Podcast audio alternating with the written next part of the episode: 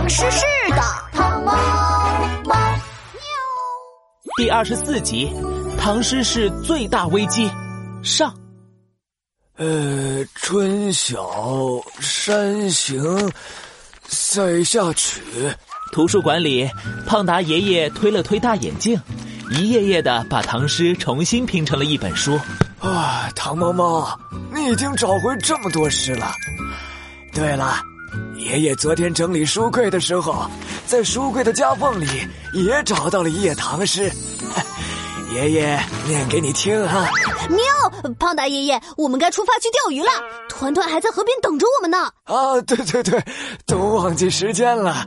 我们走吧。胖达爷爷连忙理了理唐诗书页，把自己发现的那张唐诗也加了进去，一起放进了柜子里，急匆匆的和唐猫猫一起出门了。他们俩刚走出房间，书柜的后头蹭蹭蹭冒出了一排灰色的小脑袋。报告老大，胖达老头和糖猫猫出去了。纸报告老大，胖达老头把那些奇怪的纸放柜子里了。纸报告老大，胖达老头把柜子关起来了，但是他没有锁。纸很好，小的们，那些发光的纸老是让我们碰上怪事，害得我们一会儿迷路，一会儿上天，什么坏事都干不成。这一次，我们就把那些纸全部撕碎纸。撕碎纸，撕碎纸。吱吱帮跑到柜子旁，打开柜子。支老大刚把唐诗拿出来，吱呀一声，房间门被打开了。喵，胖达爷爷真是的，怎么连鱼竿都忘了拿？哎，那边的是吱吱帮，猫猫发现了，快跑啊！吱！吱老大一下子慌了神，把手里的书页朝唐猫猫一扔就想跑，哗啦，发光的书页漫天飞舞，一页页唐诗宛如一只只发光的蝴蝶，在空中停了下来。其中飞得最高的一页唐诗瞬间发出了耀眼的光芒，喵，那页唐诗好像就是胖达爷爷昨天找到的。一片雪花轻轻地落了下来，哒，小小的雪花落在了胖达爷爷的鱼竿上，鱼竿不见了。紧接着，书架不见了，桌椅不见了，整座图书馆都不见了。汤猫猫和吱吱帮的面前出现了一片白茫茫、冰冷冷的雪地。这这是怎么回事儿？喵，唐诗是，唐诗诗消失了。花花公园不见了，顶瓜山不见了，唐诗小学不见了，整个唐诗市都不见了，只剩下这片无边无际的雪地。而且唐诗市的人们也全都不见了，整个世界一下子只剩下了唐猫猫和吱吱帮。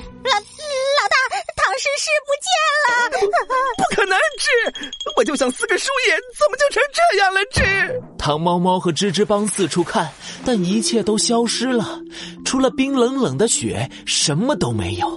吱老大的脸越来越白，越来越白，最后一屁股坐在了地上。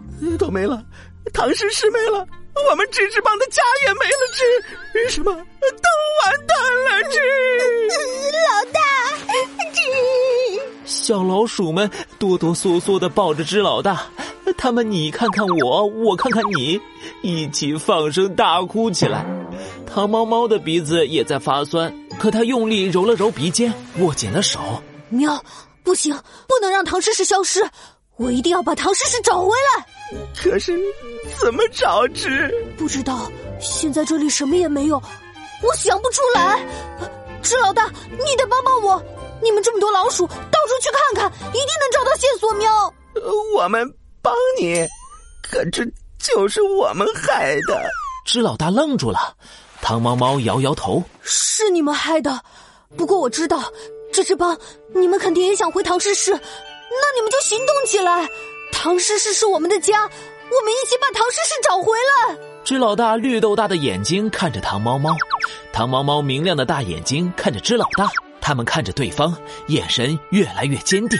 支老大擦干了眼泪，站起身：“小的们，该我们大展身手的时候了！支，我们分头行动，去找线索！支，大张身手！支，就该这样！喵，不过，施老大，你又念错了，不是大张伸手，是大展身手了，就是充分展现本领，让对方看看自己的厉害的意思。咦小老鼠们一起看向支老大，支老大的脸刷的红了。